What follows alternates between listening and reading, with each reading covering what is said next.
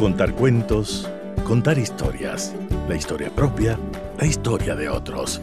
Desde este momento en Radio Sucesos, Déjame que te cuente. Déjame que te cuente. Un programa conducido por Gisela Echeverría Castro.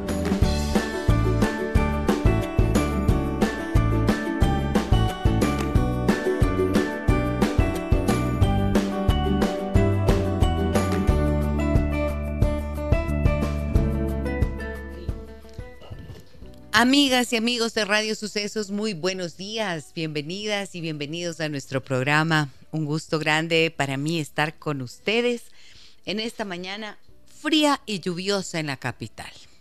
Aquí andamos, queriendo calentar el corazoncito con la banda sonora de la vida de Mónica Maruri, escritora y comunicadora a la que desde este instante le doy la más cordial bienvenida. Hola Mónica, buenos días, ¿cómo estás? Muy bien, gracias a Dios en esta mañana fría. A mí me gusta el frío, entonces lo disfruto mucho. ¿Ah, sí? Sí, me Yo encanta. soy de las que ama la lluvia y el frío. Ah, yo también. Qué me lindo. fascina, me gusta. Qué mucho. lindo. ¿Cómo has estado? Bien. Bienvenida. bien. Muchas gracias. Qué bonita idea. ¿De dónde sacaste la idea de la banda sonora? ¿Por qué la música?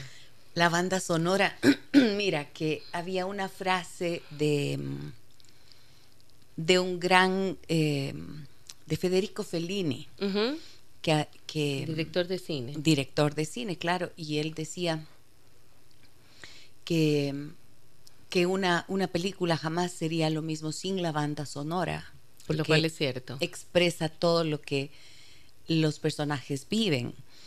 Y un día dije, yo tengo, todos tenemos una banda sonora. Ah, Una música que nos... O sea, músicas. Claro, y canciones que nos van acompañando. Entonces, vaya, dije, ¿por qué no? Y cuando vine acá dije, voy a implementar. Esta es una idea que tenía hace años, años, años. Cuando vine al programa, a hacer aquí el programa, lo puse de inmediato, lo implementé. Muy Y- buena idea.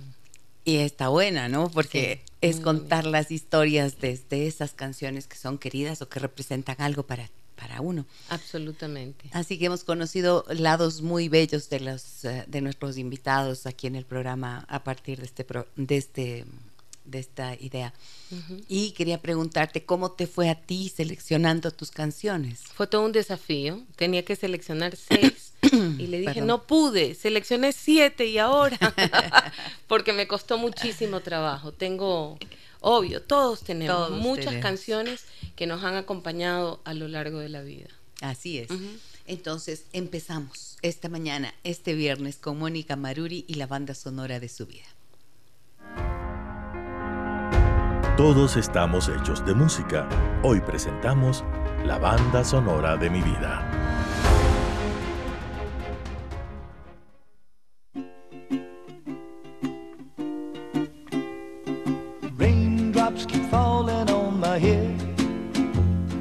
Just like a guy whose feet are too big for his bed. Mónica Maruri Castillo es ecuatoriana chilena y la octava de nueve hermanos. Proviene de una familia de periodistas y educadores. La comunicación es su profesión y su pasión. Y como así, esta es la primera canción que elegiste para la banda sonora de tu vida, que nos queda perfecto con esta mañana. Con esta mañana lluviosa. Em, mi papi tenía em, en su biblioteca, siempre escuchaba música, mi papá siempre escuchaba música, y en su biblioteca tenía dos tipos de eh, reproductores. El uno era como una caja, que yo sé que mis hermanos dirán, ¿cómo no sabe explicarlo? Y tenía unos como cassettes, que eran unas cajas que entraban a un lado y que tenían la imagen de... Y tenía una cosa que daba vuelta cinta, de, un, de una cinta a otra cinta. Y ahí es donde se oía, y esta canción me recuerda esos, esos cassettes duros o esas cintas en la biblioteca de mi papá. Esta música, él escuchaba Burt Bacharach, escuchaba eh, eh, Tom Jones, escuchaba casi siempre música en inglés, no sé por qué. Mi papá, yo creo que en esa época no hablaba inglés cuando yo era pequeña. Eh, y esta era, decían mis hermanos mayores, que esta era la canción favorita de mi hermano Raúl. Quien murió cuando yo era pequeña. Eh, eso decían, que a él le encantaba esta canción, también era fanático de los Beatles eh, Raúl, según me cuentan, y siempre digo según me cuentan porque era muy pequeña cuando él murió y él era muy grande para que, para que interactuáramos mucho. ¿Qué edad tenías tú cuando murió? Yo tenía 8 y Raúl 24, entonces era grande. Claro, una diferencia grande. Era una persona eh, grande y la verdad es que esta canción me hace regresar a mi papá, a su barba picuda. Él nunca se afeitó con, con navaja, siempre se afeitó con afeitadora eléctrica y conversaba afeitándose. Y y, caminaba y él tenía una risa sonora muy grande y la música era muy bella, tenía muy buen gusto. Y hablando de música, eh, los últimos años de su vida, eh, de su vida eh, fuerte, y, lo digo así porque los últimos años de la vida de mi papi en realidad estuvo muy apagado y, y muy desvalido, pero de su vida fuerte, él escuchaba mucho spirituals y mucho música de jazz y decía que por favor en su sepelio toquen spirituals en inglés, nadie se vista de negro y que celebren la vida. Nadie le hizo caso, se viste, lo además eh, su sepelio fue en Guayaquil y no aquí en Quito. Y, y, lo hicieron triste y lo hicieron en blanco y negro. Y yo decía, ay papi, definitivamente nadie le hace caso a uno cuando uno se muere, sino que los deudos hacen el sepelio que a ellos les place mejor o que a nosotros nos place eh, mejor. Y eh, hace algunas semanas, bueno, un par de meses ya, ¿no es cierto? Tuvimos la oportunidad de conocer a Mónica Maruri por su publicación, por un libro que presentó en librería Rayuela, en donde precisamente contaba historias. Y un poquito me anticipé, pero fue tan fascinante la charla que quise conocer un poco más a fondo esas historias y tu música. Y eh, pienso en esta forma que tú narras, ¿no es cierto? Y que nos permites imaginar cómo fue tu, eh, cómo era tu padre y esa biblioteca con estos equipos para reproducir música. ¿Y tú estás en qué edad más o menos? En Uy, tiempo, cuando yo recuerdo esta canción debo tener 6, 7 años, porque recuerdo que eh, había estas grabadoras. Además, eh, por si acaso, la biblioteca de mi papá estaba con llave. Era un cuarto era probablemente el cuarto más prohibido de la casa, después del cuarto donde mi mamá guardaba las cosas, sus regalos de matrimonio y las cosas valiosas, pero la biblioteca de mi papá, a la que le decíamos su Santo Santorum, que estaba paredes llenas de libros, era un hombre muy culto, pero de verdad muy culto. Eh, e, e, esa biblioteca estaba siempre con llave y era un privilegio entrar, es decir, no cualquiera entraba, no, no cualquiera tenía permiso para entrar, solo podías entrar cuando estaba mi papá. Yo no recuerdo haber entrado a ese cuarto nunca sin que esté mi papi. Y, tengo que haber sido pequeña porque esa canción me suena a sentarme en sus piernas y que mi papá me diera un beso y que su barba pinchara mucho. Y por eso es que, por algún motivo, la música de cuando mi papi era eh, de cuando yo era chiquita y mi papá era un hombre mucho más joven, eh, está relacionada con esa barba picosa, con esa carcajada, pero también con explorar. Mi papá hizo arqueología con Presley Norton y tenía unas piezas arqueológicas espectaculares y tenía algunos silbatos. Eh, tenía una silla manteño Huancavilca una silla manteño Huancavilca, que obviamente para un niño... Silla completa. Completa. Que obviamente para un niño eso es un reino, yo qué voy a saber, teníamos que haber sido reyes. Eh, y podíamos silbar y comunicarnos con otras tribus. Eh, y tenía muchas piezas, muchas piezas arqueológicas hermosísimas que, que hablaban de, de unos, o nos inventábamos, pues obviamente, Encima yo estudiaba, eh, mi, mi, primaria en la escuela moderna era muy gringa. ¿Sí? Y hacíamos Halloween en los años 70 cuando no se hacía Halloween en el Ecuador y cantábamos Jose Can You See, Oh Say Can You See todos los lunes, al igual que el himno del Ecuador. Eh, y el 4 de julio celebrábamos la independencia de los Estados Unidos. Imagínate ese colegio.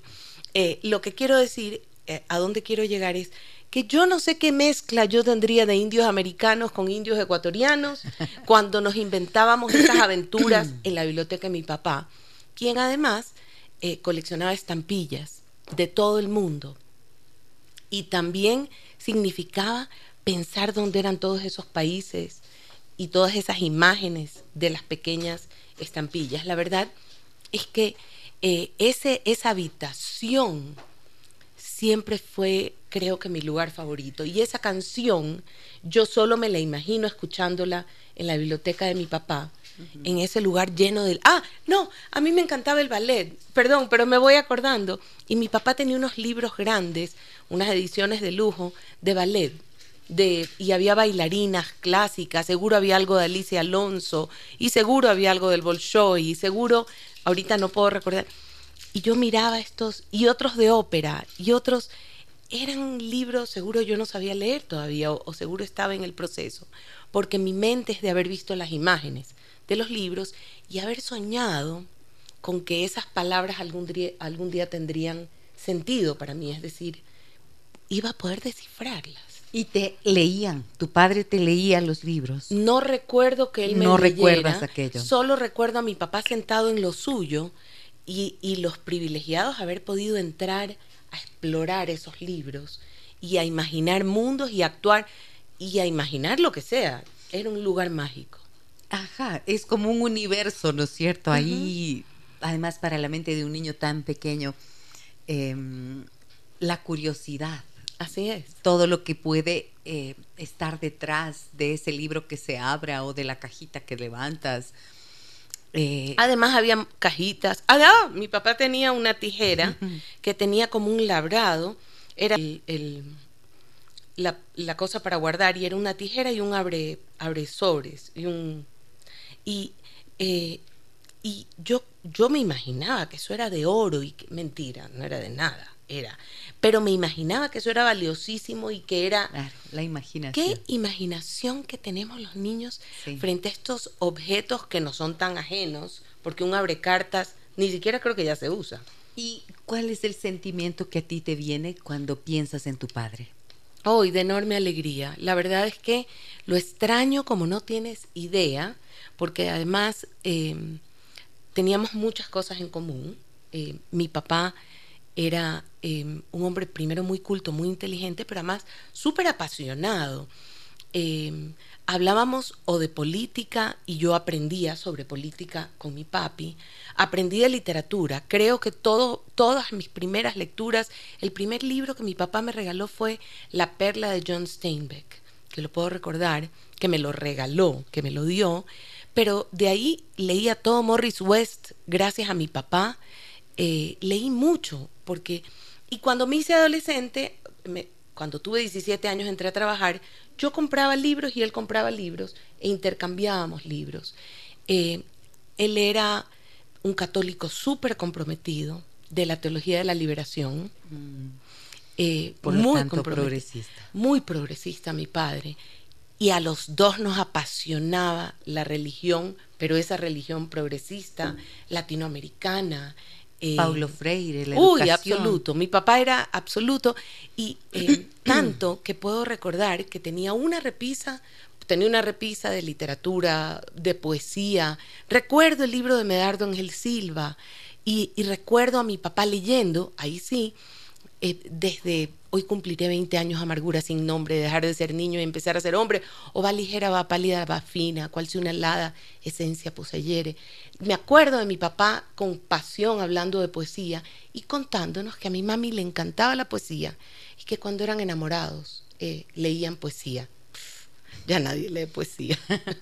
Bueno, todavía hay algunos. El valor que tienen las historias en la vida de un niño, ¿cuál tú crees que es? Muy maravilloso. Primero porque te permite creer que algo bueno puede pasar en el futuro. Y eso es importantísimo para la autoestima. Para un niño ver a futuros sueños o, imaginar. Estoy segura de que no hay nada más duro en, la psiquis y en la vida de un niño que creer que no hay futuro o que no imaginar que algo fantástico puede pasar.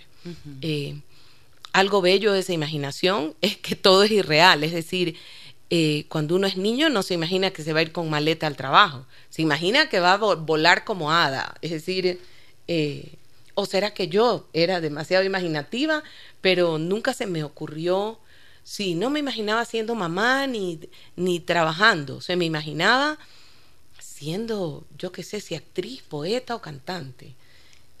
Y si yo, sabes, ahora que dices esto, estoy pensando qué imaginaba, ¿no? A esa edad, siete, seis, siete, ocho años. Yo lo que recuerdo es que, como yo era hija única, ¡Uy, qué cosa! Entonces eh, yo tenía un amigo imaginario. Qué fantástico. Y, y conversaba todo el tiempo mientras jugaba, ¿verdad? Y ahí es en donde surge esta, no sé, a mi nieta le veo que hace lo mismo, mi hija hacía exactamente lo mismo y mi hermano que llegó 12 años más tarde que yo, por eso digo que fui hija única y él también eh, hacíamos exactamente eso. Yo veía que hablar, ¿no? El amigo imaginario. Hablaba también, ¿verdad? Los niños hablamos solos. Los niños hablamos solos cuando éramos niños. Todos hablamos solos en algún punto. Y, yo no recuerdo así cosas muy, muy fantásticas. Solamente, bueno, lo que sí recuerdo era repetir incesantemente las las, eh, los textos de, las, de la publicidad que escuchaba en la radio. ¡Ay, qué belleza! Y cuando, ¿te acuerdas cuando había las radionovelas? Muy poco, sí. Sí, pero había radionovelas y una que yo escuchaba en Ibarra. Camay, algo Camay había, no sé. Esa no me no, no recuerdo, pero en Ibarra, que era donde esto pasaba cuando yo tenía esa edad, eh, pasaban en una radio en la radio CRI, Centro Radiofónico de Imbabura, em, la novela Chucho el Roto. Oh, he oído, pero no la escuché. El Roto, entonces era, era un bandido bueno que le robaba cosas a la, a la gente rica. Un Robin Hood. Un Robin Hood mexicano. Y tenía una, un amigo, un cómplice que era la changa, recuerdo a los personajes, y se enamora de la señorita María de Frisac. Qué cosa más divina. y entonces yo escuchaba y como repetían los capítulos, me sabían los diálogos. Qué cosa más divina. Y eso, ¿no? Eso yo creo que son las cosas que las historias, ¿no?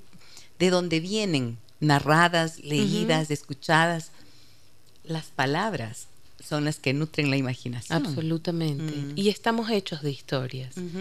Eh, y por eso, justo preparando mi texto para presentarlo en Guayaquil, porque lo vamos a presentar en Guayaquil el 6 de diciembre en la Universidad Casa Grande, el libro, eh, pensaba, em, y bueno, leía esto que decía García Márquez, de que la vida eh, es lo que uno recuerda, ¿sí? Em, y en realidad es, verdad.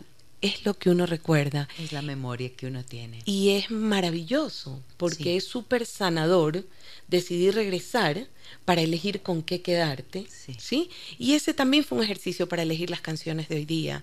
Eh, ¿Con qué me quiero quedar? ¿Qué canciones? Y me acuerdo que dudaba si iba a irme con, con eh, I Say a Little Prayer for You, taran, taran, no elegí esa, elegí Raindrops Keep Falling on My Head porque esa era la canción que más me llevaba a sentarme en la biblioteca de mi papi y a, y a explorar todo lo que pudiera. Ha estado hermoso el ejercicio. en Facebook, donde hacemos como siempre nuestra transmisión en vivo, nos dicen, Luis Eduardo, buenos días Gisela, lo que describe la invitada muy probablemente eran lo que conocíamos como cartuchos y se traían de los Estados Unidos en aquella época. La otra probablemente era un reproductor o grabadora de cintas, de las que se utilizaban también en las radiodifusoras y tenían gran capacidad para horas de grabación musical un saludo afectuoso y me encanta tu programa en radio. Muchísimas gracias, Luis Eduardo. Así es. Ese apunte. Eran cartuchos, tiene toda la razón. Y tenían una pequeña foto del cantante. Mira que a mí me parece tan, em, tan lindo esto, ¿no? Porque cómo a partir de una historia que tú cuentas, la memoria colectiva también se va nutriendo. Cuéntenos si tienen ustedes historias así como las que nos está contando eh, Mónica Maruri, que en esta mañana comparte con nosotros la banda sonora de su vida. Tengo que ir a una pausa comercial, regreso enseguida con mi invitada de hoy, eh, un personaje lleno de historias, además con una habilidad preciosa para contarlas, que es una de las cualidades, y escritora que próximamente presentará también su libro en Guayaquil. Volvemos enseguida. Todos estamos hechos de música. Hoy presentamos la banda sonora de mi vida. A lo largo de casi cuatro décadas, Mónica Maruri ha laborado en televisión y dirigido una revista infantil impresa. Eh, ha sido profesora de jóvenes a nivel universitario y en esta área tiene una maestría. Ve a la televisión para niños, niñas y adolescentes como su misión de vida y la considera un arma poderosa para la educación. Eh, ¿Qué te hizo decantarte, Mónica, por eh, la televisión dirigida a niños y una revista infantil impresa? O sea, los niños han sido parte como de lo que te ha motivado en la vida a trabajar. Sabes que no sé qué me decantó allí. Qué buena pregunta porque no sé, no, em, sí, yo sí creo firmemente. Eh, trabajé los primeros muchos años de mi vida en canales comerciales y los canales comerciales eh, a medida que pasaban los años eh, me iba dando cuenta como cada vez ¿cómo uso una palabra que no sea muy dura? Como que iban perdiendo absolutamente toda misión, misión de servir a sus audiencias. Y lo comercial se iba volviendo un poquito eh, insensible, es decir, eh, no importa, lo que venda es lo que se puede y lo que no venda no se puede. Y para mí era muy duro, muy duro, porque yo de verdad creo firmemente y además he trabajado mucho eh, en medios, muchísimo, que, que los medios tienen un poder de educar enorme, ¿sí? Y creo, y eso sí ya no lo creo, estoy segura de que puedes congeniar eh, un, un mensaje valioso con mucha sintonía. Lo que pasa es que hay que ser inteligente. Pero mucho más fácil es desnudar a una chica y ponerla en pantalla. Ponerle una tanga y poner la cámara por la nalga. Listo, rating seguro. Para poder tener rating, y sé que hablé muy fuerte y peor para las nueve y media de la mañana, pero para poder tener rating o sintonía con algo interesante, exige ser inteligente. No, y no me refiero a la inteligencia de IQ de la, de, la matemática, sino exige ser profundo, exige pensar bien, exige reflexionar un guion. Y por eso yo siempre me acordaba de una entrevista que le hice a Nila Velázquez hace muchísimos años cuando tenía un programa en televisión. Y Nila me dijo, mira Mónica, nada más rating que Rápidos y Furiosos o cualquiera de esos que se dan de patadas. Y esas él, venden películas, que es una maravilla. E.T. Phone Home o E.T. llama a casa, el, extraterrestre, tuvo mucha más sintonía que Rápidos y Furiosos. Y no había ni una desnuda, ni una bala, ni una explosión, ni un sexo, ni un cómo, con un buen guion y con una historia que llega al corazón. El día que entendí eso, y que fue hace 25 o 30 años que entrevisté a Nila Velázquez, no me acuerdo, dije, efectivamente, Obvio, para ser rápidos y furiosos, pa, pa, pa, cuatro explosiones, cinco muertos, diez, el guion lo escribe cualquiera, comillas, cualquiera. Pero para hacer un buen E.T. Phone Home, con esa profundidad, con esa dirección, con esa sensibilidad del niño y eh, del niño sufriendo por su amigo extraterrestre, del extraterrestre anhelando, obviamente estoy dando un ejemplo de Hollywood, pero puedo dar ejemplos de Ecuador también. Puedo dar ejemplos de un programa como el tuyo, que estoy segura que te siguen y te siguen y te siguen. Y, y, bueno, pues no hablas ni en el tono de, de, los señores Daddy Yankees, creo que se llama Daddy Yankee, ya no me acuerdo cómo se llama. Eh, Del reggaetón actual. Sí, pero eh, eh, que el otro día me dijeron que eso no se llama reggaetón, sino Ay, Juan Diego me va a matar porque no me acordé. ¿No te acuerdas? No, te dijeron? No me acuerdo, pero me dijo, eso no es reggaetón, mamá. Eso es, no me acuerdo.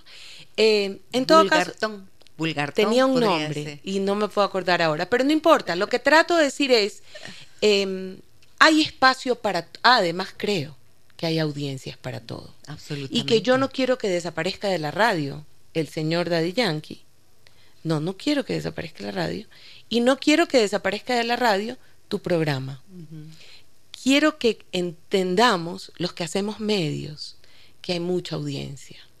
Y que inclusive hay un ser humano que escucha tu programa y que baila reggaetón. No sé si me estoy explicando. Seguro que sí. porque mi propia vida, porque mi propia vida no es profunda 24/7. No, mi propia vida a veces pongo a Pedro Navaja y me pongo a bailar en mi casa y esa misma persona luego escucha a Bach y, y, escucho música clásica. Porque los seres humanos no somos un, solo consumidor, ¿sí? Y consumimos muchas cosas eh, y lamentablemente eh, muchas veces en nombre del rating nos olvidamos de la misión verdadera de un medio de comunicación. Y los niños entonces para mí para mí eran una audiencia interesante eh, a quien se les podía regalar eh, una nueva forma de ver medios, pero además, te soy sincera, pienso que los niños en nuestra sociedad son muy poco escuchados. Cállate que está hablando tu papá, cállate que está hablando tu tía, cállate, los adultos están hablando, tu guarda silencio, saluda, respeta, silencio, no hables. y entonces siempre pensaba, bueno, además empecé ya a estudiar y los expertos en, medios para niños te dicen que los niños cuando ven una película ven un mundo de cosas eh, y sienten un mundo de cosas. Y realmente puede ser muy potente en la vida de los niños una historia contada pensando en ellos. Voy con la siguiente canción. Vamos con la siguiente canción de la banda sonora de la vida de Mónica Maruri, escritora, comunicadora que nos acompaña esta mañana.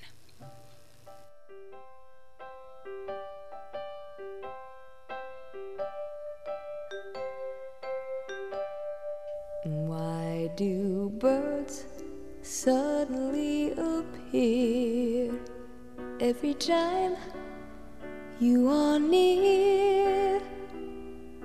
Just like me, they long to be close to you. Why do stars fall down from the sky every time? You... Ajá, qué hermosa voz de esta mujer, los Carpenters. ¿Por qué está en la banda sonora de tu vida y a qué te remite, Mónica? Este, eh, primero porque la voz de Karen Carpenter, que como te decía, era baterista y una gran baterista, es maravillosa. Toda su música era maravillosa, es maravillosa. Y me remite a nuestra estancia en los Estados Unidos, cuando nos fuimos a vivir a los Estados Unidos. Yo era una pelada de 10, 11 años. Eh, y y me remite a mi ñaña Chavis, que también le encantaban eh, los Carpenters. Si hubiera hecho la banda sonora de la Chavis, a lo mejor hubiera puesto a los Corbett's, que ella era fanática de los Corbett's. Em, me remite a la música que se escuchaba, a la moda, cómo se vestían. Me acuerdo de mi ñaña Chavis con los pantalones, acampanados. Oh, acampanadas, además ella era tan cool y su esposo era también súper cool. Eh, eh, Adrián tenía el pelo rojo y sambo, eh, y la Chavis era delgadita y era guapísima. Eh, yo siempre fui llenita y solo envidiaba a la Chavis, que era regia. y él andaba en moto y la iba a recoger en moto a la casa cuando vivíamos en Estados Unidos. y me hace recordar esa época de nuestra vida que estuvimos en Estados Unidos.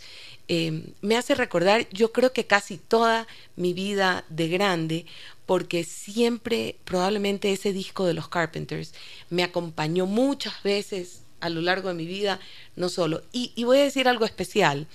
Esa canción dice Close to You eh, y dice solo quisiera estar cerca de ti y todos quieren estar cerca de ti.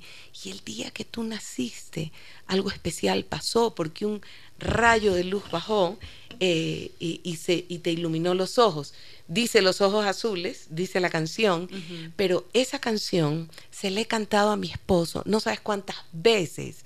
Eh, eh, y cuando no estoy con él y suena en el carro, en la radio del carro, porque lo pongo, eh, prendo el grabador del WhatsApp y le grabo el pedazo de la canción y le canto.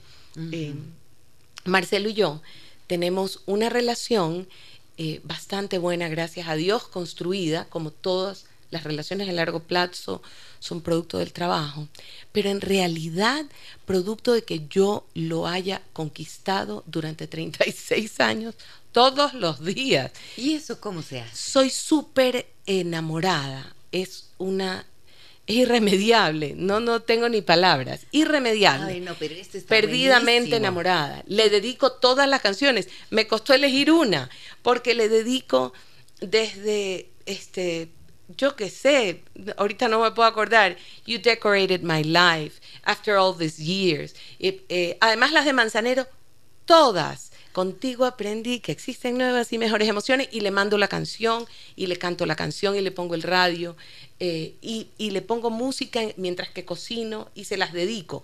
Realmente soy así. O sea, estás enamorada de Sí, tu- es inevitable, sí. Sí. Y Close to You creo que es la que más le he dedicado toda mi vida, a pesar de que esa canción me lleva a Urbana Champaign, a la Universidad de Illinois, donde estudiaba mi papi, a estos niños que descubrían una nueva cultura. Ujú.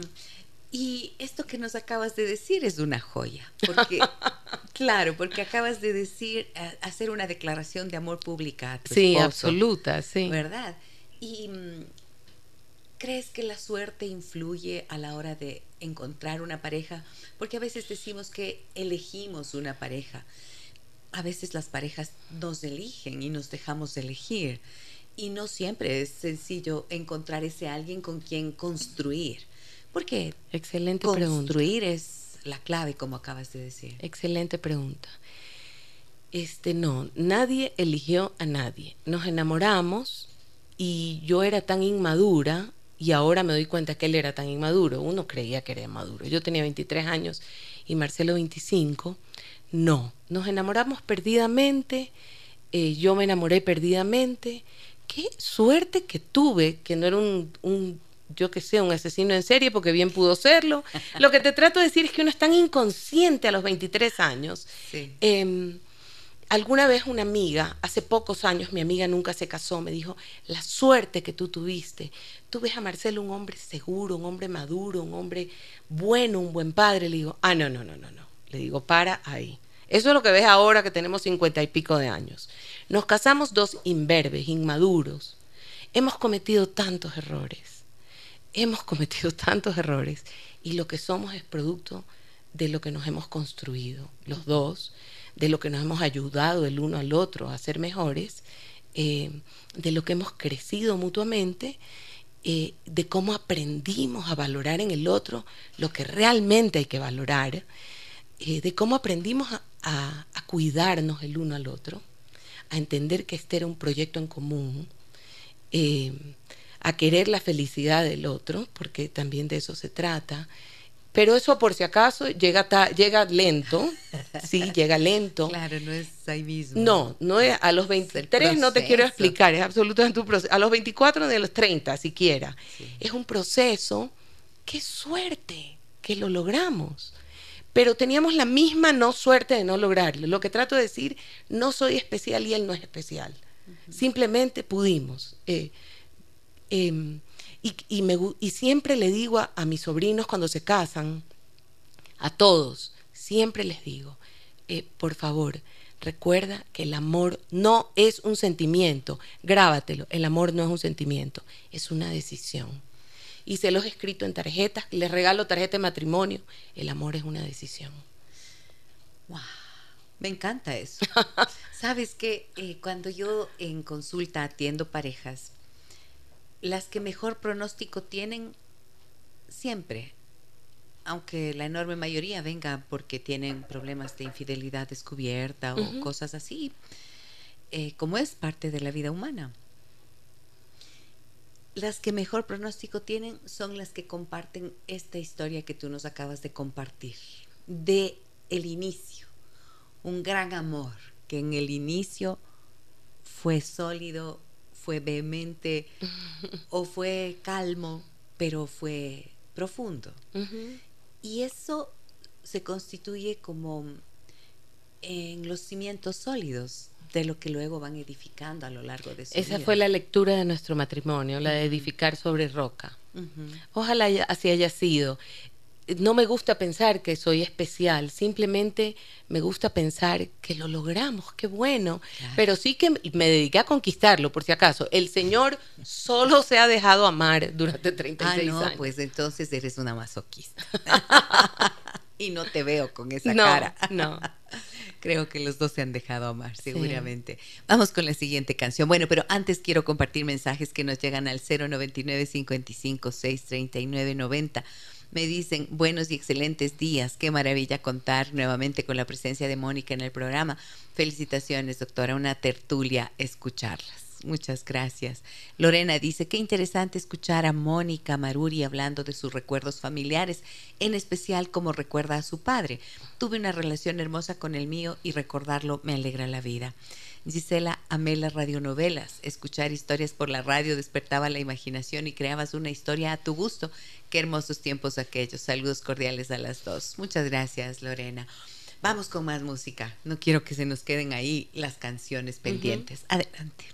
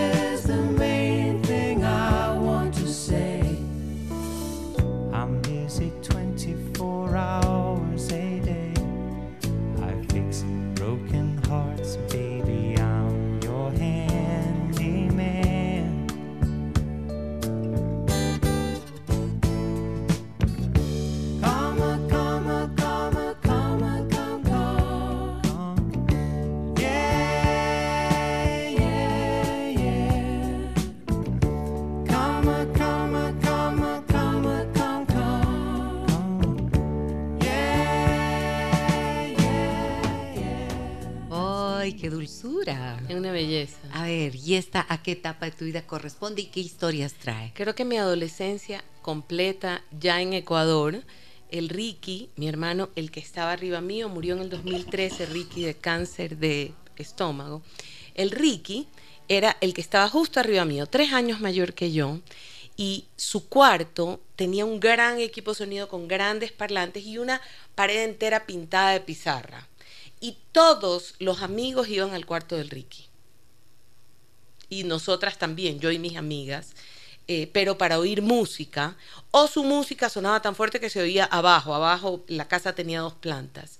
Eh, y James Taylor, Stephen Bishop, eh, inclusive Queen con Queen que todo el mundo conoce, a Freddie Mercury, todo sonaba. Y el Ricky tocaba la guitarra y tocaba estas canciones de aquí y habían unas con armónica. Y me acuerdo de su amigo Oscar Heiner alguna vez en la casa que tenía ese fierrito que sostenía la armónica para cantar algún eh, Jim Croce o, cualquiera de estos cantantes gringos de esos años 70 eh, y me recuerdo paseando en camioneta eh, por el barrio del Centenario, todos los jóvenes. Me acuerdo caminando por el barrio del Centenario de un lado a otro, eh, con las amigas, con los amigos.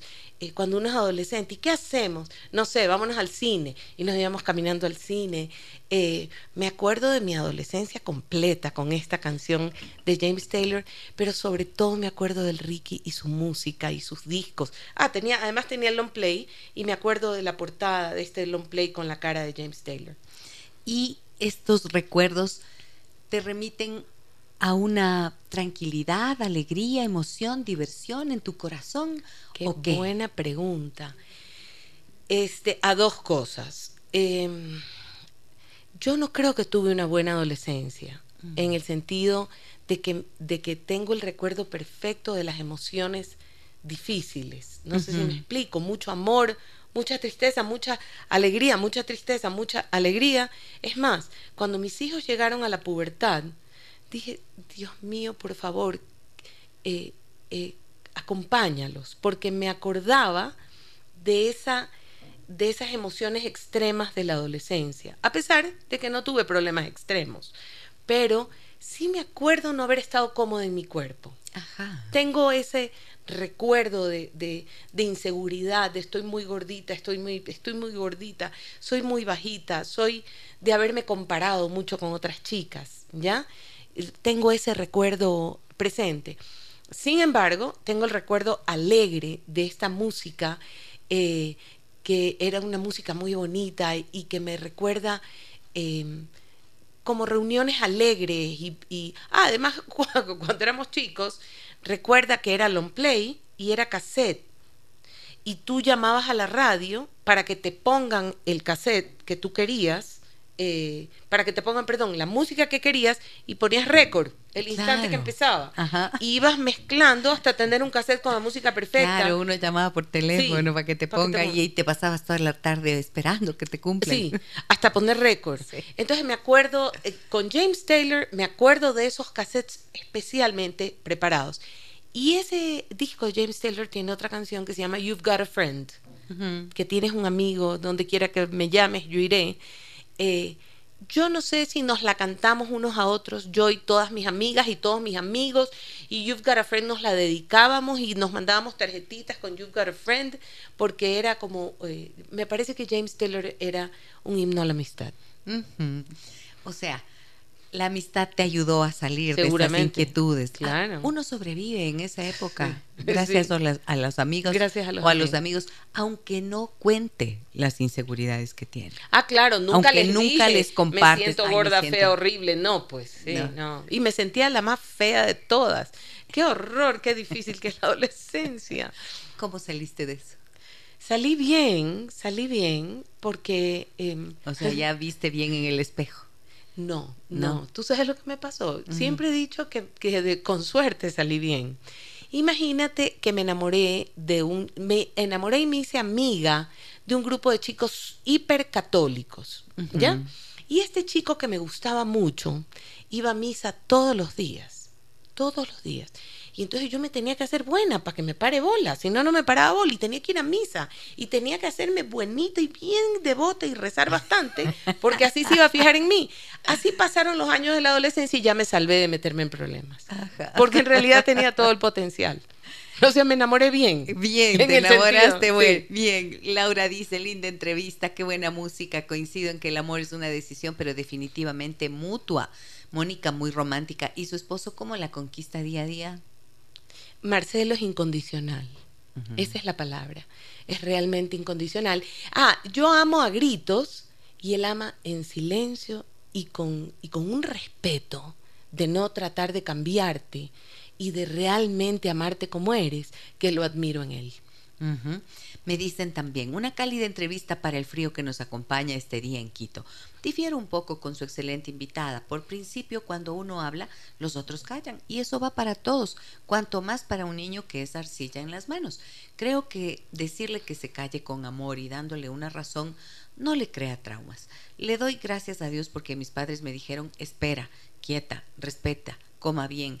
Y el gracias, por favor, perdón, eran las palabras mágicas que hoy ya no existen y personalmente considero por eso que la sociedad está en una situación decadente. A lo mejor es así, pero tal vez no me refería a eso. Efectivamente, a veces hay que escuchar y a veces hay que hablar.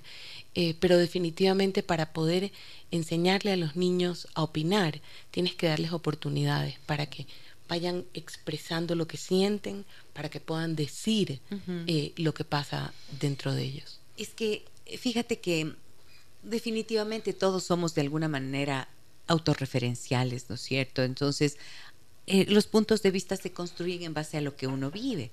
Cuando miras un poco más, eh, un poquito más de forma panorámica, ¿no es cierto?, una realidad, uno ve, por ejemplo, que en nuestro país, em, en ciertos sectores de la sociedad, evidentemente esto ya ocurre y se escucha más a los niños, a veces se les da tanta que, se pueden ser unos tiranitos también. Exacto, tantas libertades, se les pregunta todo. Mm. ¿Quieres ir a comer? ¿Quieres ponerte esto? ¿Quieres que vayamos Y los niños necesitan reglas. ¿Qué hacemos? Y los niños necesitan liderazgo. Contención. Exacto, y la regla y la contención es eh, la que los padres dan y con eso orientan.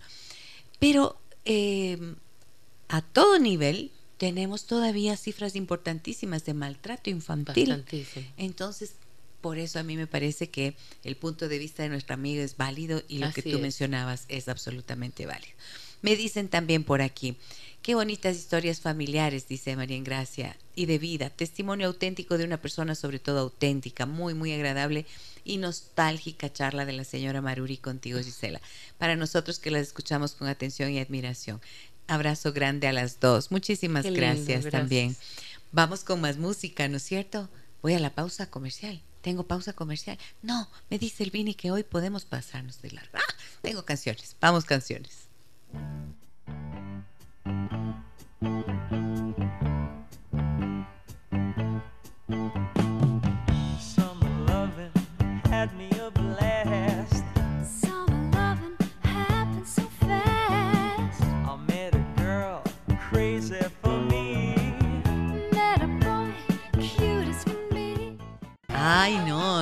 Pusiste a bailar en este frío. Qué bueno, qué bueno. qué bella. A ver, ¿por qué está en la banda sonora de tu vida? Uy, porque todas las chicas nos queríamos parecer a Olivia Newton-John.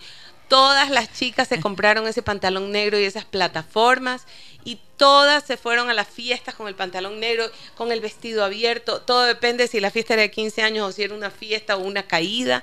Eh, además me acuerdo, y, y esta canción me hizo acordar ahorita, eh, y esta es una parte que cuento en el libro, imagínate que queríamos ir a ver Saturday Night Live, también con John Travolta. Fever. Saturday Night Fever. Y era prohibida para 16 años. Claro, por supuesto.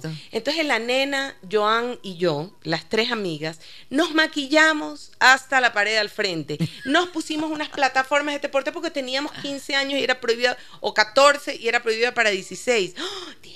16 era así como adulta de 40 años. Y entonces nos fuimos al cine con unos labios rojos y maquilladas y que no nos pidan la cédula y que y no nos pidieron la cédula. Ah, Pasamos por 16 pasaron por 16. Engañamos al señor del cine y pudimos ver esa película tan prohibida. Tú sabes que me da tanta risa. Porque ahora ves Saturday Night Fever y dices, ay Dios mío. ¿Qué era lo prohibido? Lo que era prohibido. que era lo prohibido ahora que está. El baile, pues el baile de John Travolta era lo prohibido. Era lo prohibido, imagínate. Eh, y me acuerdo haber engañado al señor del cine y haber entrado a las 3, creo que era a las 6 de la tarde la película. O sea, obviamente no teníamos libertades para ir al cine de noche. Eh, y era el cine Lido en la calle Maracaibo, a unas cuantas cuadras de mi casa. Eh, y nos fuimos caminando. Me acuerdo del vestido, me acuerdo de las plataformas y me acuerdo del maquillaje. Era un vestido que era así, así. Con el cuello, el escote. A los hombros. con el escote a los hombros. Y era la falda abierta, como la de Olivia Newton-John. Y eran unas plata Y el vestido era beige con unas florcitas chiquitas, como cafecitas, melón. No me olvido. Y maquilladísima, maquilladísima. porque creía que así me veía adulta. ¿Tú puedes creer qué cosa? Ah, claro, pero era así era, pues. Así era. Y esto eran años 70 todavía. En los años 70 todavía estoy segura. 78 debe Por haber ahí tiene que haber sido. Y, me acuerdo, esa película me hace acordar cuántas chicas yo nunca me puse el pantalón de cuero negro porque yo siempre fui un poco llenita en mi adolescencia y más bien trataba de usar ropita floja para que no me vean que era barrigona, que nosotros en Guayaquil decimos se te ve la guata. Eh, y entonces me moría de los nervios y iba con ropa siempre más bien un poco floja. Nunca usé ropa fajada. Y Olivia Newton-John era regia. Eh, y esa película además es una película que habla de las emociones de los adolescentes y del chico malo que todos quieren y del chico bueno y de cómo influyen en ti los demás y no te atreves a ser tú mismo y finges ser otra persona para poder ganar popularidad. Habla de bullying, habla de todo. Em, ahora que mencionabas el cine Lido, recordé que yo la vi, yo vi esta película cuando tenía 11 años, estaba en sexto grado de la escuelita en Ibarra, en el cine popular se llamaba. Mm. Había solo dos en la ciudad, el popular y el Gran Colombia. Y al cine popular uno iba poco porque decían que había pulgas. ¡Ay, Dios! ¡Qué buena historia! había iba muy poco. García Márquez te hubiera copiado esa para un libro. Sí. Pero em, nos llevaron a todo el, grado, no sé por qué, nos llevaron a la escuela. Oh, Fuimos con la monjita de la escuela y con la profesora. ¿Estudiaste en colegio monja? Sí, señora. Y entonces allí fuimos, todo el grado, el, el cine lleno, la sala llena de las niñas con uniforme viendo eh, gris. Pero qué personajes. Y además uno los miraba con un, lo que llamamos en publicidad aspiracional. Yo quiero ser como esas chicas y ir al el pijama party en el que están todas las chicas con las baby y bailan en la cama, en la una con los rulos. Mira, la película es genial. Es genial, sí. Me encanta la manera que tiene la invitada de contar las anécdotas de su vida. Siento que podría escucharla todo el día. nos dicen. Felicidades por el programa muy cálido en esta mañana tan fría. Y también nos dice Marisol Cárdenas, un saludo muy cariñoso y agradecido a Mónica Maruri, con quien realizamos el tercer encuentro de mujeres en el arte popular, donde compartimos con compañeras de nuestro país, México y de toda Latinoamérica. Su entusiasmo y genial organización es inolvidable. Abrazos de las muñequitas afroecuatorianas de trapo piel canela. Sí, me oh, acuerdo. Muchas gracias. Muy bien. Más música, más música. Estamos encantados con la música y la banda sonora de la vida de Mónica Maruri. Pesado, qué pesado, siempre pensando en el pasado. Ya estaba extrañando una cancioncita en español. sí. Porque tienes una banda sonora bien gringa. Sí, súper gringa. Es un problema. Me gusta mucho la música, pero Apareció también hay música en español. Mecano vino al Ecuador en el año, creo que me lo voy a inventar, 86. Y Marcelo me corregiría. Trabajábamos en Ecuavisa los dos él era, él era mi jefe, él era gerente de producción en Ecoavisa y yo era productora de un programa para niños que se llamaba Laberinto. Eh, aunque creo que fue, no, sí, yo era productora, directora de un programa para niños. Y llegaron los mecanos, Marcelo era productor de programas grandes. En esa época la televisión ecuatoriana hacía mucho programa grande. No éramos enamorados, por si acaso. Eh, era, Allí se conocieron. así nos conocimos, nos conocimos en Ecuavisa. Y eh, llegaron estos mecanos que eran una belleza, todos con unos pelos parados, este, ahorita no me acuerdo, Nacho se llamaba uno de ellos, me acuerdo, pero en todo caso llegaron los mecanos y Marcelo era el que producía si venía Paloma San Basilio, si venía Rocío Jurado, si venía Rafael, o si venía quien viniera, Marcelo era el productor general, si era Mis Ecuador, si era el aniversario de Coiza, Marcelo era el director y el productor general. Y entonces hicieron, grabaron el, el concierto de Mecano en una discoteca en Guayaquil. Mm, ¿Ya? Eh, en Albán Borja, en el centro comercial Albán Borja, hicieron un escenario, la discoteca, y Marcelo era el director de todo. Y yo me enamoré perdidamente del director. ¿Ya? Eh, y Marcelo. ¿Por qué? ¿Qué, viste? La solvencia, me imagino. Eh, Marcelo tiene una, una cualidad que sigo admirando mucho y es que es muy creativo, es muy culto, cultísimo. Le, pero también entiende la técnica, él entiende cómo viaja la microonda y cómo la señal y cómo tiene que ser el transmisor y de qué potencia tiene que ser el transmisor. Y él podía dirigir las cámaras con sus manos, no solo estar sentado al lado del director de cámaras. Y él podía dirigirle al sonidista y podía, sabía mucho. Y en televisión, por algún motivo, los que somos del micrófono, como que solo somos el micrófono, y los que son de la técnica, solo son de la técnica. Y él era esta persona especial que podía hacer las dos cosas. ¿Ya? Eh, y entonces eso me parecía genial. Es más, siempre se, han se reía mi hermana, mis dos hermanas se reían porque un día les dije, me he enamorado de alguien. ¿De quién? El que está en el switch, en el, en el canal, el que está en el switch, en el que está en los controles. eh, y entonces me decían, ¿y, c- ¿y cómo te va con el del switch? Ah, me acuerdo cuando, cuando éramos enamorados. Pero en todo caso, fue escuchando a Mecano y todo ese disco de Mecano, creo que lo he cantado miles de veces, porque me recuerda a esa época de Coavisa, esa época de los shows que grabábamos. Trabajaba yo, creo que de 7 de la mañana a 12 de la noche, no salía del canal, vivía ahí metida eh, y, y encima me enamoré de, en el canal, con más razón para quedarme a vivir en el canal. Hay épocas en la vida y lugares de trabajo que permiten que nuestras cualidades, nuestras destrezas, nuestros talentos florezcan. Eh, ¿Dónde crees que eso pasó contigo? Muy buena. No, no creo que fue necesariamente ahí en la televisión. Eh, hubo dos momentos laborales en mi vida. La vida laboral es maravillosa y se lo he dicho a mis hijos muchas veces. Tranquilo, no sirves para una sola cosa, sirves para varias y la vida te va a sorprender. Para cuántas puedes servir y cuántos talentos tienes. Hubo un momento en mi vida en que salí de un canal de televisión donde estuve muchos años y alguien me llamó, Nila Velázquez para variar, que fue una mujer que, realmente influyó mucho en mi vida, una comunicadora muy prestigiosa en Guayaquil y Marcia Gilbert de Babra.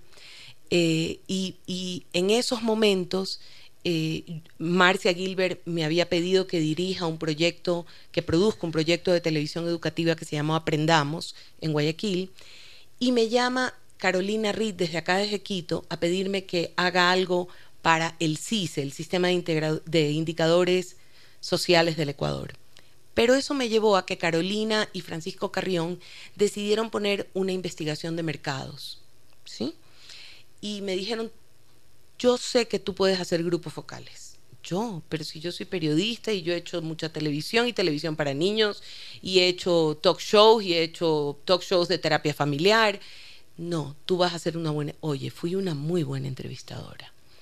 Ahora voy a explicar por qué fue un momento laboral importantísimo de mi vida. Porque imagínate que durante varios años me sentaba en una sala como esta y hablaba con ocho personas, casi siempre de otro nivel socioeconómico, porque el consumo masivo no se da en los niveles altos, sino en los medios bajos, el masivo. Y además la empresa le fue muy bien, hice para Coca-Cola infinidad y Coca-Cola masivamente se vende en los niveles más bajos. Hicimos mucho Pronaca, hicimos mucha cervecería nacional, hicimos eh, mucho Nestlé, pero ¿a dónde voy? Además me fui a Machala, me fui a Loja, me fui a Cuenca, en Guayaquil, en Quito, en Ibarra, y todas las semanas conversaba con ecuatorianos que me decían sobre todo que había dentro de su corazón y su mente. ¿Ya? Porque en realidad tú no consumes un producto, sino una necesidad o de paz o de tranquilidad. Cuando te tomas una taza de café, pasan muchas emociones por ahí que no se llaman café. No sé si me estoy explicando. Cuando te tomas una cerveza, hay muchas otras emociones respecto a Claro, tu vida. están asociadas a los productos. Sí. Eh, y al, o al amor que tienes a tus hijos porque compras algo para ellos. ¿Qué significan tus hijos en tu vida? Solo quiero decir que me cambió la vida y siempre les digo a ellos, ustedes me cambiaron la vida, a Francisco y a Carolina, porque me cambió la vida. Ya nunca más miré a mi país de otra manera, que no fuera desde que los había escuchado. Además hicimos un estudio para Coca-Cola que se llamaba Deep Dive Coca-Cola, en el que nos dijeron no nos interesa saber si toman bebidas o no toman bebidas, queremos que nos cuenten cómo son los ecuatorianos. ¿Solo eso quieres? Solo eso. Hice unos 30 grupos focales en todo el país. Me acuerdo de unas mujeres llorando, eh, contándome cómo anhelaban casarse y no se habían podido casar. Una señora que me dijo que era guardia en un edificio aquí en Quito y que tenía 30 años con su marido y que ya le había pedido matrimonio y que se había comprado un vestido blanco. Fue una señora mayor, estaba tan emocionada porque se iba a vestir de blanco. Pero te pudiera contar tantas historias. Eso me cambió la vida. Todo lo que hice después de eso fue mejor. Porque tuviste un conocimiento más profundo de las personas. De los seres humanos. De los seres humanos y de la idiosincrasia de tu pueblo. Sí. Evidentemente. Mm, Te transformó me entonces. transformó y yo te puedo decir que soy una, un mejor ser humano, pero sobre todo una profesional mucho más profunda y más segura de lo que quiero y lo que debo hacer. Vamos con más música. Dale. Vamos con más música de la banda sonora de la vida de Mónica Maruri.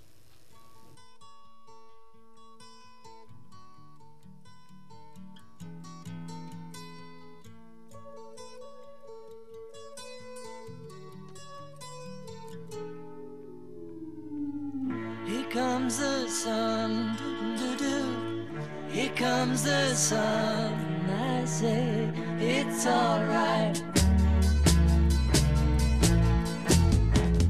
Little darling, it's been a long, cold, lonely winter. Esta canción, los Beatles no podían quedar afuera. ¿Y por qué no podían quedar afuera? Porque tú vas a decir, pues si son de los años 60 los Beatles. Nunca fui fanática de los Beatles. Nunca los conocí mucho, sí los conocía, obvio. El que no ha cantado Let It Be, Let It Be, no ha, no ha vivido No en ha el planeta. adolescencia. O no ha vivido en el planeta.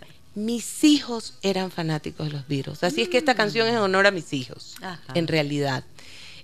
Eh, porque eh, había una película que otra vez me volvió a, a olvidar el nombre y, y le pedí a mi hijo que me haga acuerdo, que me la hicieron ver mis hijos, que es sobre la historia de los Beatles, eh, y ellos la escuchaban, y ellos eran fanáticos de los Beatles, eh, y por eso puse esta canción aquí, porque la aprendí a querer ya como madre a los Beatles, a escucharlos en mi casa. Hay sábados en que cocinamos juntos y oímos todo playlist de los Beatles, que efectivamente eh, fueron un fenómeno, no fueron, son un fenómeno de la historia de la música y de la humanidad. El contenido de sus canciones es mucho más grande eh, que, lo que, eh, que lo que muchos otros grupos musicales pudieron hacer, pero además los elegí porque hace muchos años yo leí un libro que se llamaba Outliers, ah, eh, de no importa el autor hasta que lo recuerde. Eh, este libro es un libro que analiza por qué hay unos que tienen éxito y otros que no. Esas personas que se salen de la estadística, ¿sí? Y entonces me encanta porque el libro empieza diciéndote que cuando te preguntan, ¿qué es el éxito? El éxito es hacerse como Madonna, millonario, y salir en todas las. No, eso no es el éxito. El éxito es un señor que tiene unas ovejas en un pueblo, en el páramo, y es feliz y ayuda a los de su comunidad. Y todos lo ven como un referente, porque él es un hombre bueno, con una buena familia, con sus ovejitas y las cuida con esmero, eh, y cuida sus ahorros o cuida, eh, y no tiene mucho, y no sale en los medios, y no es famoso, y no es presidente de la República, y es un outlier, porque él sale de la estadística, ¿sí? Y explica ciertos fenómenos que hacen que personas se conviertan en outliers. Te recomiendo el libro de verdad porque es muy bueno. Outliers. Sí, los fuera de serie, creo que así se llama en español, eh, eh, en español el libro. Malcolm Gladwell, el autor. Y entonces me vas a decir, ¿y por qué pensaste en eso? Él explica el fenómeno de los Beatles.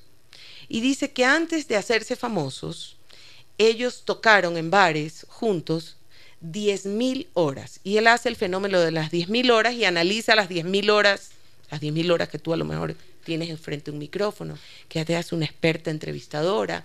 eh, y, él analiza el fenómeno de los Beatles, que por si acaso alguien se confunde y crea que es pura fama, no más. No es pura fama, no más. Los Beatles, y probablemente, ¿por qué elegí la canción? Porque eso es una misión de vida mía. No, como vengo del mundo de los medios, es fácil que yo piense que la vida es mágica y la vida es en realidad esfuerzo para llegar a donde quieres llegar. Harto trabajo. ¿Te sientes exitosa en esos términos? Sí, claro.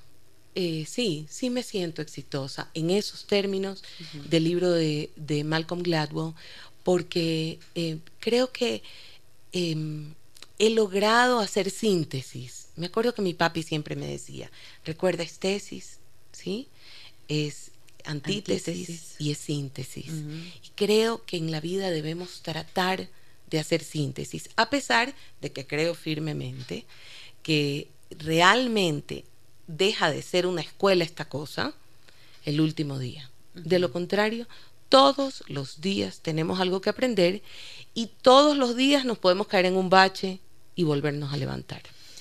¿Y qué ha sido lo mejor para ti de tener tus hijos?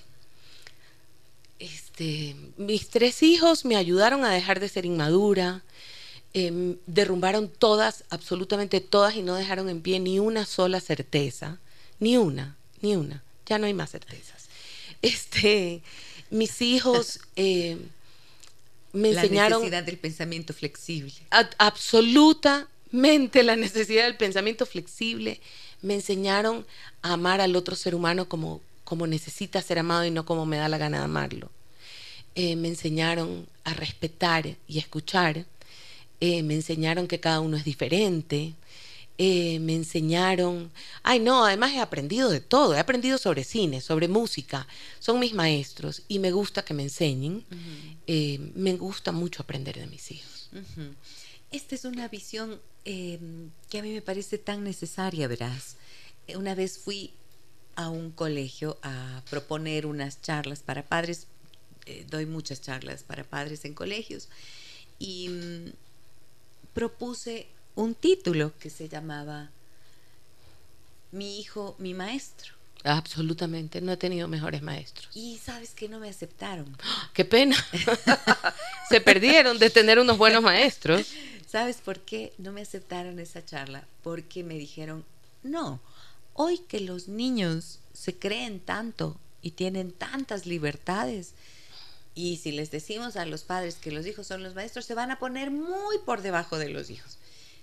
Yo intenté explicar que el concepto era que Claro. a partir de lo que vemos en nuestros hijos y de lo que las dificultades que pueden ir presentándose en el camino eh, se transforman en un desafío total para uno y te obligan a mirarte qué tienes que hacer, no para que ellos se adapten a ti, sino para que tú puedas comprender y llegar. Y ser un buen instrumento en sus vidas. Eso, entonces esa parte yo expliqué, pero no, no, no me No, aceptaron. qué ese pena. Porque te estoy diciendo Pero- realmente mis mejores maestros. Pero el concepto es maravilloso, porque en Maravilloso. realidad yo también he aprendido muchísimo a través de mi hija. Y mm, uno aprende desde el amor y la ternura, ¿no es cierto? Que te inspiran, pero Sí. también desde la preocupación y los temores que uno tiene. Todo. Y de los dolores también que hay que atravesar en esta Uy, bastantísimos, bastantísimos. Eh, ¿Qué nombres tienen tus hijos? El mayor se llama Álvaro, eh, el segundo se llama Juan Diego y el más pequeño Mateo. Tres Mateo varones. José, sí. ¿Echaste de menos una niña? Eh, por supuesto que sí, Sí. claro que sí, sí. Eh, Tengo una amiga que tiene tres hijos varones y, y su esposo y ella me decía, por favor, vámonos de compras, porque esto es algo que no se puede hacer. Vamos a hacernos las uñas. que No se puede hacer con los claro, hijos varones. no se puede hacer con los hijos varones, sí. Estamos cerca de la banda, de la última canción de la banda sonora de tu vida y estamos sobre el tiempo. Ya. ¿Qué, ¿Cuál es la última canción para dejarles a los amigos y amigas que nos escuchan oyéndola? Y, mm, No me acuerdo cuál es la última. ¿Eh? Love Life Racing. Oh, esa canción, Love Like Crazy. Imagínate que es un señor que canta una canción en la que dice que su vida ha sido amar como loco. Y entonces di- cuenta la historia de su vida cuando se casó y contra todo pronóstico salieron adelante.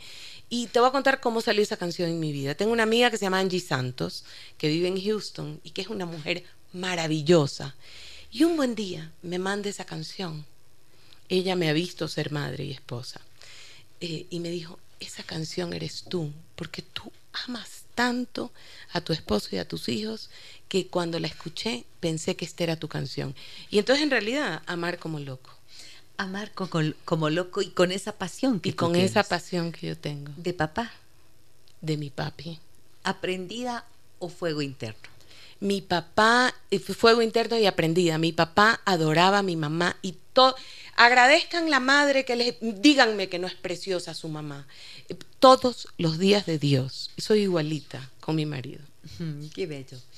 Mónica, querida, qué alegría tenerte aquí. Gracias por traernos tu música, tus historias esa forma tan particular también de ver la vida y la generosidad que tienes para compartirlo con quienes te escuchamos. Muchas gracias. Muchas gracias a ti. Me encantó tenerte de nuevo por aquí. Qué bueno, también a mí. Vamos a dejarles con la última canción de la banda sonora de la vida de Mónica Maruri, pero antes voy a leer mensajes, no quiero dejarlos fuera. Eh, felicitaciones, buenos días, damas profesionales, gracias por la tertulia valiosa en este día, bendiciones. Muchas gracias Gisela por tener de vuelta a Mónica Maruri, qué personaje tan extraordinario y qué mujer que inspira con lo que dice. Hermosa entrevista, estoy casi 100% seguro que la película de los Beatles que menciona Mónica es Across the Universe. Sí, esa. Esa misma. Bendiciones a las dos. Muchísimas gracias. Bueno, gracias por estar atentos, por permanecer con nosotros. Como siempre digo, a quienes nos escriben y a quienes están en el silencio siendo parte de esta comunidad de personas interesadas en su crecimiento, en su desarrollo personal, humano y en contar historias y escucharlas. Un abrazo grande a todas y todos. El día lunes nos reencontramos a partir de las 9 horas con 30. Que tengan un buen fin de semana. Soy Giselle Echeverría. Las historias que merecen ser contadas y escuchadas. Historias que conmueven, historias que inspiran. Mañana, desde las 9 y 30, déjame que te cuente. Déjame que te cuente. Con Gisela Echeverría Castro.